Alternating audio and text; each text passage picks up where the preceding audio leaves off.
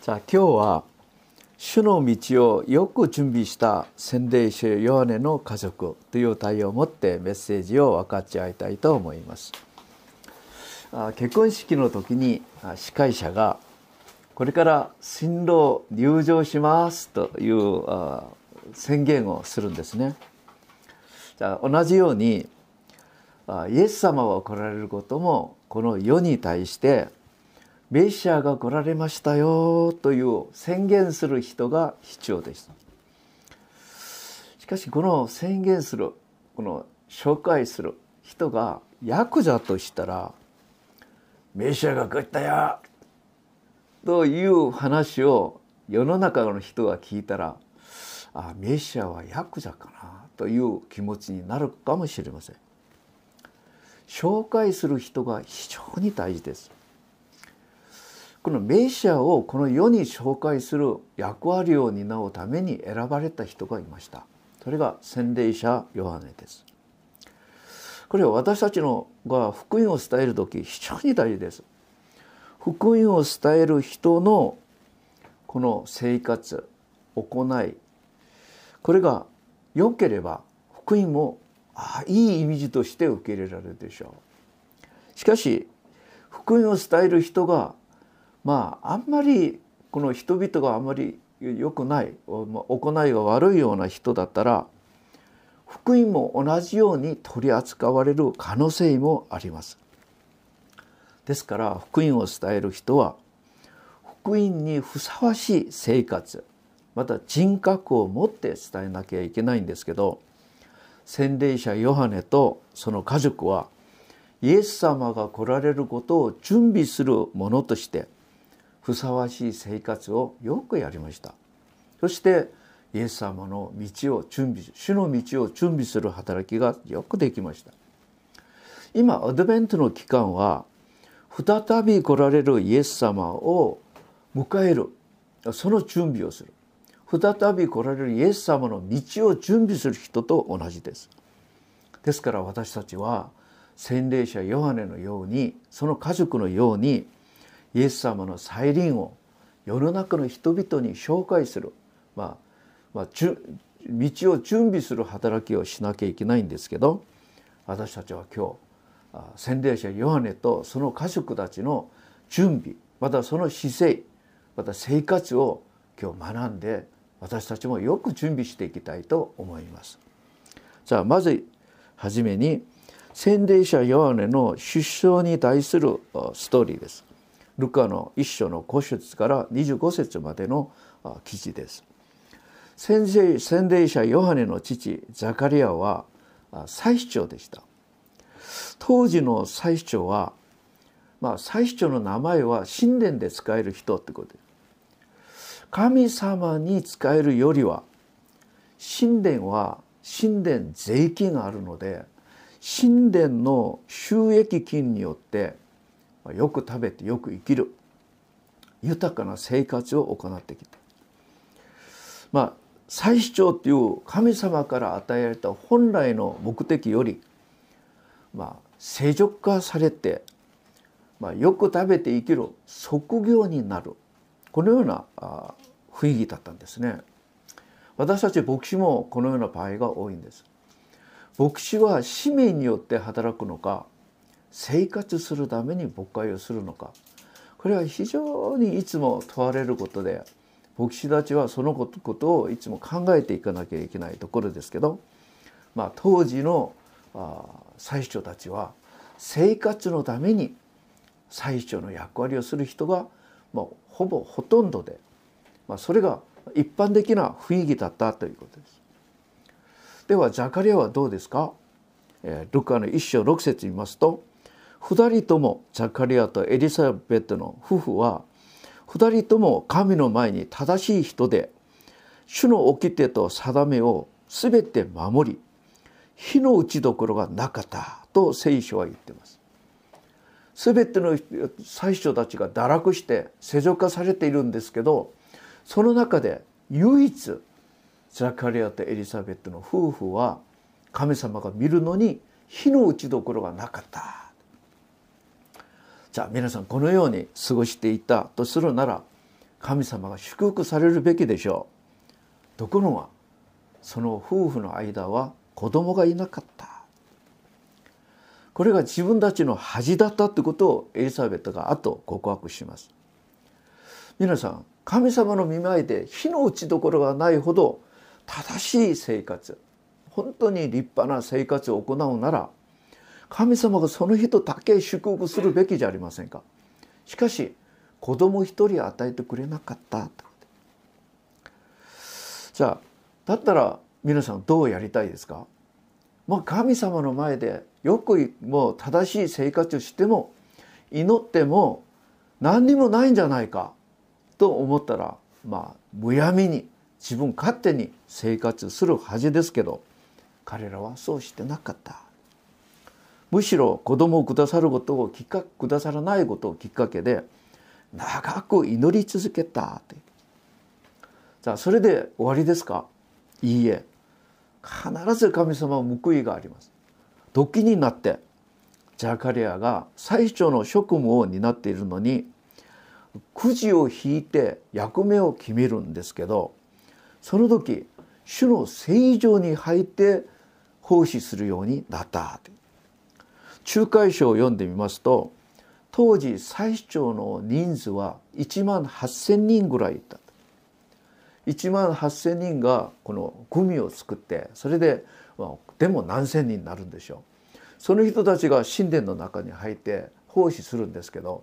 その役割を全てくじを引いて決めた。さあそのところで神殿の中に入って聖女の中に入って神様に仕える働きをしてたんですけど最初の中でもそのような働きを一度したとしたらもうそれが一番名名誉、えっとまあ、素晴らしい働きなんでその後は忍耐引退するということになっているほどその働きはみんな憧れるその働きはなかなかくじを当たらないこのような働きに自分が与えたということです。じゃあその聖女に入ってそれで奉仕するんですけどその時天使が現れたこれがルカの一章9節から13節です。こう耐えている間主の天使が現れ講談の右に立ってザカリアにこう言われます。恐れることはないザカリアあなたの願いは聞き入れられたあなたの妻エリザベトは男の子を産む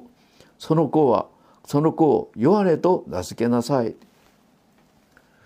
まあ主の聖女に入ってそこで天使と出会う人は、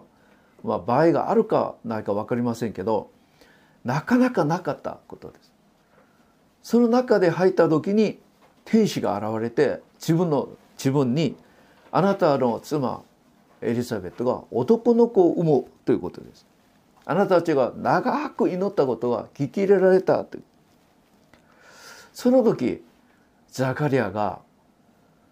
びっくりしてしまって自分の妻はもう不妊のもうおばあさんなんでどうして子供ができるんですか？という不信仰の話をしてしまいました。だ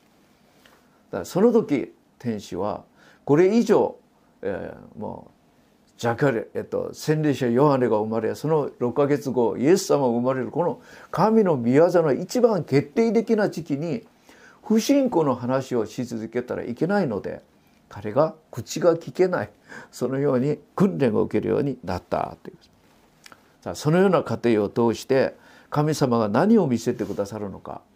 洗礼者ヨハネの父母のように清い生活。火の打ちどころがない生活をすることが神の御業で本当に大事だということ。また信仰を持って忍耐し最後まで祈り続けることがどれほど大事なのかそれを通して神の御業は成し遂げられるよということを教えてくださいました。ところが長く口が聞けなかったザカリアの口が開けながら彼が今まで話ができなかったことを語り続けるんですけどその中でイエス・キリストに対するメシアに対する予言をザカリアが語るようになります。じゃあザカリアはメシアでによメシアでお生まれになるイエス様に対してこのように予言します。これはルカの一章の67節から71節です。父ザカリアは精霊に満たされてこう予言した。褒めたたえよイスラエル神である主よ。主はその民を訪れて解放し彼らのために救いの角をしもべダビデの家から起こされた昔から聖なる預言者たちの口を通して語られた通りにそれは我らの敵すべて我らを憎む者の手からの救いであろうと言います。じゃあここで大事なのは救いの角ということ救いの角ということは何ですか？角ということは力ということです。じゃあこれは私たちを救われる力を意味します。じゃあ誰から救われますか？私たちを憎む。敵から。また私たちのもう神様の御業を妨げる全てのものから私たちを救うっていうんですけど私たちを憎んで私たちの信仰生活を妨げ私たちに苦しみを与えるものは何ですか？私たちのもう敵である人間もあるんですけど悪魔。悪魔の家来。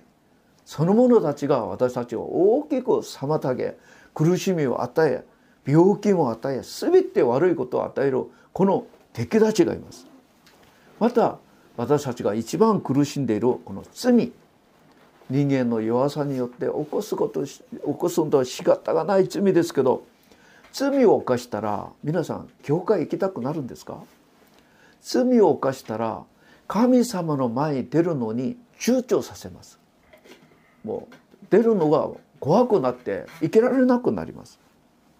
また罪によって私は悪魔の奴隷として生き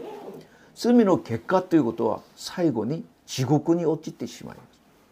だから人間はこの悪魔と悪魔の家来またこの罪の問題のゆえに世の中の人々がみんな苦しんでいます。じゃあ救いの角として来られるイエス様はこの全てを解決してくださるどのように解決してくださるのか？あけぼのの光のように。私今日朝、えっと、川口から地下鉄に乗ってそれで東京に来るんですけど川口のこの橋を通る時に川の上に上からの強い光が太陽の光がちゃーっと照らされました。今日メッセージを考えながらあああけぼのの光ってこんなものなのか。あったかく私をクーッと照らしてくださるんで気持ちがすっきりなってどれほど素晴らしかったでしょう。当時の人々は暗闇と呪いの中で死の影の中でクーッと座している。この人々の上にあけぼのの光が照らされたという場面が今日朝川口の橋の上で私が感じたことでした。本当にそうです。この太陽の光が照らされる時に寒さが消えてしまうし闇が消えてしまうし死の力呪いが消えてしまいます。この光にもう耐える罪がありません。耐える悪魔がありません。耐えるもう呪いがありません。全てがきれいになる作る。それで私たちをきれいにしておいて神様に清い心を持って神様に礼拝する。神様に仕えるようにさせてくださる。あけぼのの光。これが救いの角ということです。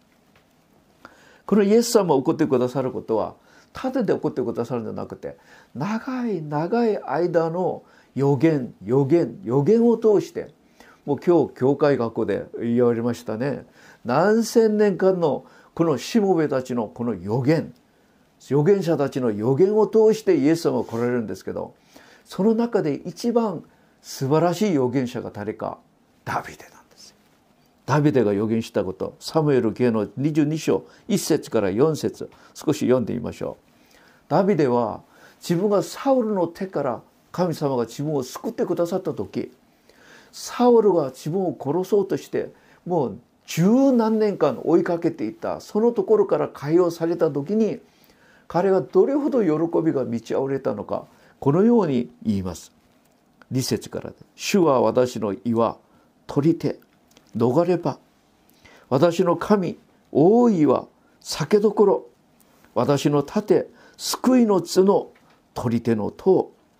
私を逃れさせ私を勝利を与え不法から救ってくださるお方。ダビデはメシアを考えて語ったことではないんですけどダビデが神様に褒めたたえながらサウルから救われたということを褒めたたえる時にその御言葉がメシアの時にも当てはまるようなこの素晴らしい予言をした。だから神様はダビデの予言をこの利用してメシアを同じような役割をできるお方として送ってくださった。じゃあここで大事なのは神様がその民を救ってくださる動機なんです。なぜ救ってくださるのか。ルカの一章72節から75節見ますとこの先祖たちを覚えて私たちを救ってくださると言います。これが非常に大事です。神様が私たち子供たちを助けてくださるのはなぜ助けてくださるんですか？親の信仰を見て。私たちの先祖の信仰を見て私たちを助けてくださいます。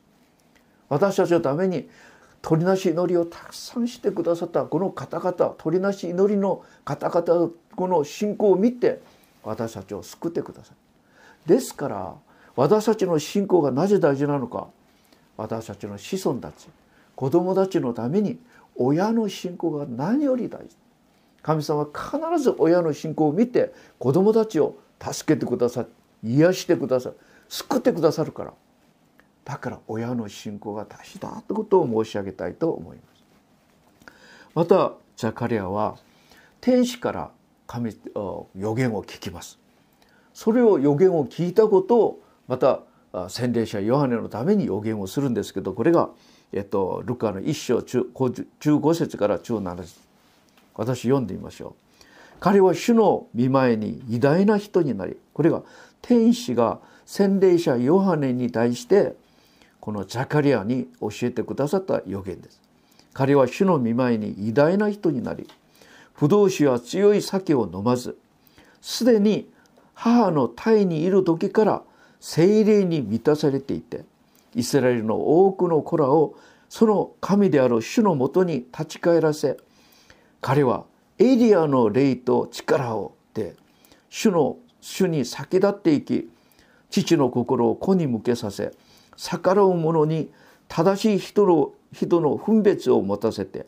準備できた民を主のために用意すると言ったんです。このように天使が洗礼者ヨハネのために予言したことをザカリアが聞いてそれを自分の息子洗礼者ヨハネのためにまた予言するんですけどその働きのために洗礼者ヨハネはこれからどんな生活をするようになるのかそれがルカの一章八十節に書いてあります。幼子は身も心も健やかに育ちイスラエルの人々の前に現れるまであれので行ったあれのに行ったと言いますさあここで大事なのはメシアの道を備えるために神様が選ばれたヨハネ本当にこの選ばれたってことは素晴らしいですね。イスラエル人たちは当時何百万人もいるはず。また何千年続けて大勢の人々がいる中でメシアの道を備えるために選ばれた一人の人またその親その家庭その家庭の人たちがどうするべきかということは書かれてあるんですけどイスラエル人々の前に現れるまでイエス・キリストを来られるそのイエス様ですよメシアが来ましたよ紹介するまで自分の一生涯どこで過ごすのかと言いますとあれので過ごすじゃあ後ほど美優姉妹が子供を産みますけど子供を産んだ親の立場から見て生まれた自分の子供があれので過ごすようにさせたい親がいますか？生まれる子供自分の子供だけは幼い時からこの世の中で全て良いことを味わわせてあげたいんじゃありませんか？それが親の心でしょう。しかし子供が生まれてその時から荒れ野に追い出して荒れ野でずっと生活するようにさせる親のこのことは何でしょう？私はこれを見る時本当に洗礼者ヨハネとこのヨハネの父母であるその家族は神様の使命の使命を怖いほど忠実な家族だなということを思われます。いよいよイエス様がこの世に紹介される時になった時に洗礼者ヨハネに対してマルコの福音書はこのように書いております。マルコ1章3節から6節です。あれので叫ぶ者の声がする。主の道を整え、その道筋をまっすぐにせよ。その通り、洗礼者ヨハネがあれので現れて、罪の許しを得させるために悔い改めのバブテスマを述べ伝えた。ユダの全地方とエルサレムの住民はみんなヨハネのもとに来て罪を告白しヨルダン川で彼から洗礼バブデスマを受けた。ヨハネがヨハネはラクダの毛の衣を着腰の腰に皮の帯を締めイナゴと野蜜を食べていた。彼の生活は一言で言えばこの世の中この世の中のことと全く区別した。本当にこの世の中で染まることない。全く違う。清い性別の生活を30年間ずっとやってきたんです。皆さん清さってことは何か？この世俗に染まることがない。本当に本当に神様からこのもう何と言いましょう？自然のまま区別性別される生活をしたというこれがなぜ大事なのか？世の中の人々は何によって影響を受けるのか。世の中の人々はたくさん罪を犯します。その人は同じ罪を犯す人の話は無視します。同じ人間だとしても自分と違う人。自分は勝手に罪を犯すけどある人は聖なる生活をずっと送り続けたとするならその人の話は重く受け取ります。区別され性別される生活がこんなに大事です。皆さん大事なのは善悪の知識の木の実を食べたこの後全てアダムの子孫には現在という罪が流れます。この現在は自己中心的な欲です。むさぼりです。いや欲ということはサタンが人を支配する時に使う道具です。あるテレビドラマで私が聞いた言葉があります。欲がある限り支配ができる。これサタンが言う言葉です。皆さんが欲を持ってますか？サタンは皆さんを簡単に支配します。欲がない人は支配ができません。イエス様は欲がないので支配ができません。欲がある限り支配ができます。だから第一はね2章15節16節は世も世にあるものも愛してはいけない。世に世を愛する人はいれば御父の愛はその人のうちにありません。なぜなら全て世にあるもの陸の欲目の欲生活のおごりは御父から出ないで世から出た。サタンから出たから。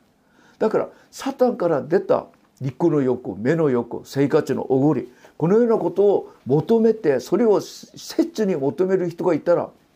これはもうサタンが簡単に支配するっていうことです。ですから17節に世も世も世にある欲も過ぎ去ってしまいます。しかし主の御心を行う人は永遠に生き続けますと言います。じゃあ皆さん私たちはどうすればこの欲の問題を解決することができますか？この欲は現在の属性なんです現在の属性だからどう捨てることができるか今日第一話ね2章中7節には御言葉に徹底的に従う生活するなら欲から私たちは自由になります。またキリスト者に下さった素晴らしいことは精霊によって満たされることです。私の中で精霊が100%いったら私の欲が働くこのもう隙が隙間がないんです。だから精霊10万になるか見言葉をいただいて私たちは従順するか。それが欲に勝つ方法なんです。先聖者ヨハネの母のヨハネは母の体内にいる時から精霊に満たされていた赤ちゃんは清いんですけど赤ちゃんが精霊に100%満たされるから洗礼者ヨハネの中には欲がなかった。また彼はあれのでずっと生活したのでこの世の中の人々が持っているこの欲ということで染まることがなかった。だ彼はサタンが支配する余地がなかったから彼は神の御業がよくできたってことができるでしょう。さあそのところで彼が叫びます。マルコ一章三節です。あれので叫ぶ者の声がする。あれので叫ぶ者の叫ぶ者の声がするっていう。なぜ声がするっていうのか。声は叫んだ後消えてしまいます。これが大事なんです。声は残らないんです。声は叫んだら消えてしまいます。大事なのは自分を表そうとしない。自分が言って私を信じなさいと言わないでキリストを述べさえてみんなキリストに焦点を合わせキリストについていくように自分は語っただけで消えてしまうような役割を洗礼者ヨハネはよくやったという私たちは私は牧師ですから私の役目をメッセージをすればみんなが私を「今日メッセージ良かったです先生に恵まれました」と一言言ってくれることをもう私はずっとお願い求めている誰も言ってくれなければ寂しいと思うんですよね。私は叫ぶ声じゃなくて私は叫ぶものとしていつも私に何かポイントを合わせてくれるという願ってるんじゃないこれは絶対ダメなんです。キリストの御業に用いられる人は自分に焦点が来てはいけません。自分は語って終わりこの人々の関心はイエス・キリストにポイントを合わせてイエス・キリストについていくように助ける役割これを洗礼者ヨハネはよくやったってことです。じゃあそのような姿勢そのようなことで叫ぶから彼はどのような反応を見せたのかこれがマルコ1章4節5節です。洗礼者ヨハネがあるので現れて罪の許しを得させるために悔い改めのバブテスマを述べ伝えられた。皆さん人々が一番聞きたくないことは何ですか？悔い改めなさいということですあなたは罪人だということを言うなら気持ち悪いということで絶対ついていきません。しかし洗礼者のは悔い改めなさい。罪人たちを悔い改めなさいと言ったのに一章古説見ますとユダの全地方とエルサレムの住民はみんなヨハネのもとに行って罪を告白しヨルダン川で彼からバブテスマを受けた。一番気持ち悪い話をするのにエルサレムとヨルダン川はだいぶ離れてますよ。ユダ地方は大きいんですけどユダ地方のこの一番この傍らにヨルダン川が渡ります。ユダ地方の全ての人がヨルダン川まで行って気持ち悪い罪を悔い改めなさいという洗礼者ヨハネからバウデスマを受けたほど洗礼者ヨハネの一言は影響力があった私が一番憧れるのはこれなんです。私が牧師なんで牧師がメッセージを語ったらこの大塚池袋の人はみんな反牧師のもとに行ってメッセージを聞いて悔い改めてバプテスマ受けたと言ったらどれほど素晴らしいでしょう。でも誰も来ない。かかっかりする。何がないんですか？影響力がない。影響力はどこから出ますか？区別性別清さから出るんです。本当にこの影響力は大事なんです。洗礼者ヨハネは何をもってそのメッセージを伝えるのか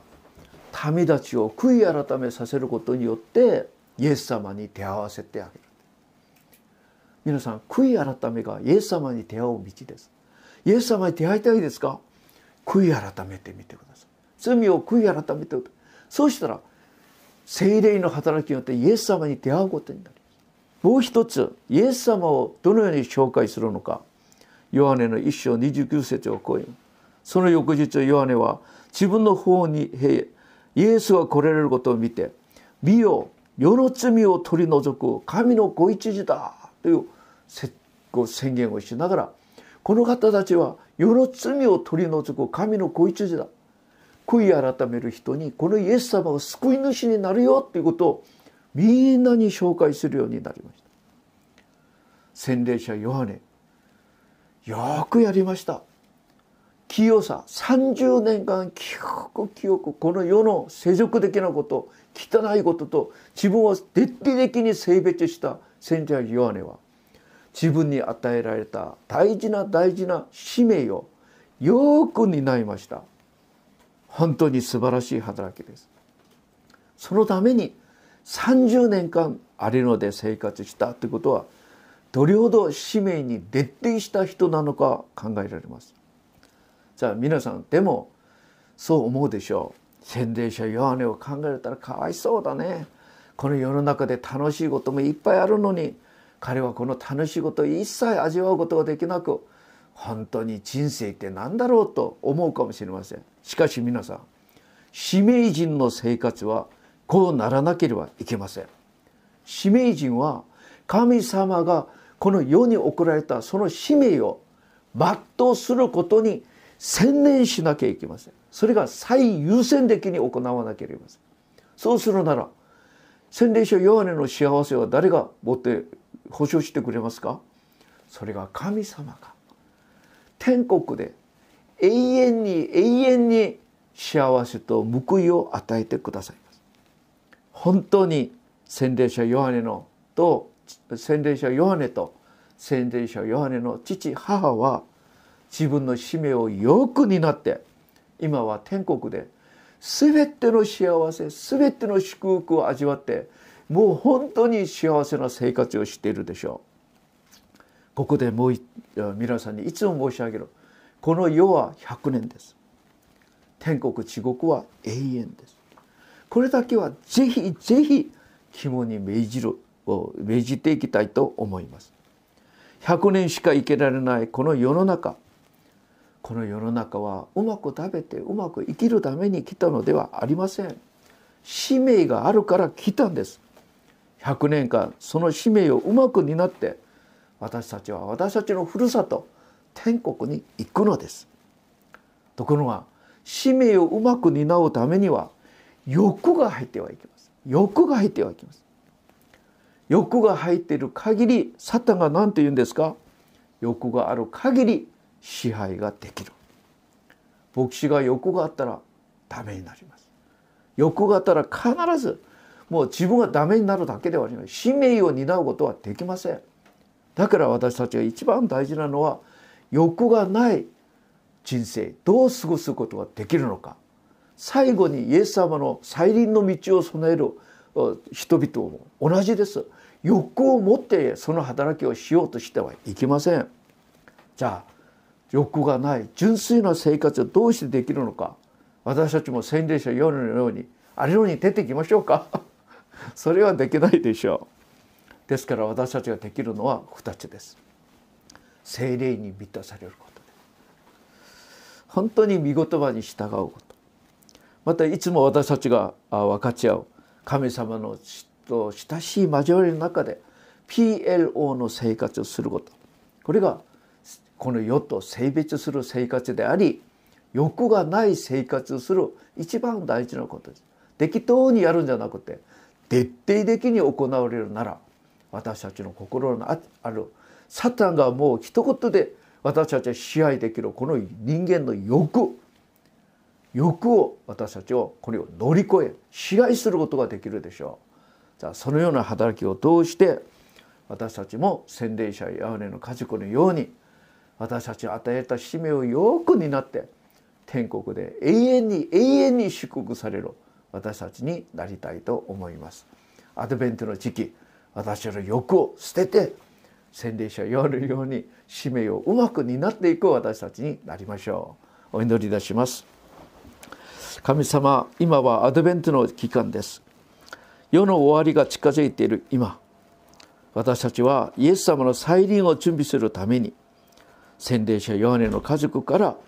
性別できた生活を学びたいと思います。どうかどうか主よ私たちに精霊10万を与えてくださり本当に主が一番願っておられる働きができるように私たちを導いてください。イエス様の皆を通してお祈りいたします。アーメン。アーメン。